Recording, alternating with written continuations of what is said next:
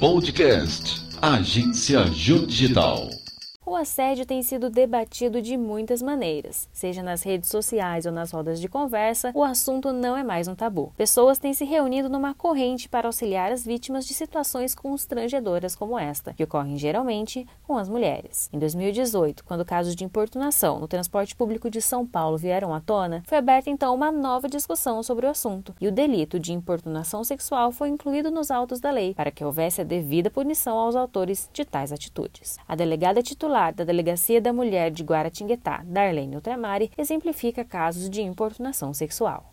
Por exemplo, um beijo roubado, é, uma passada de mão nos seios, nas nádegas, nas partes íntimas.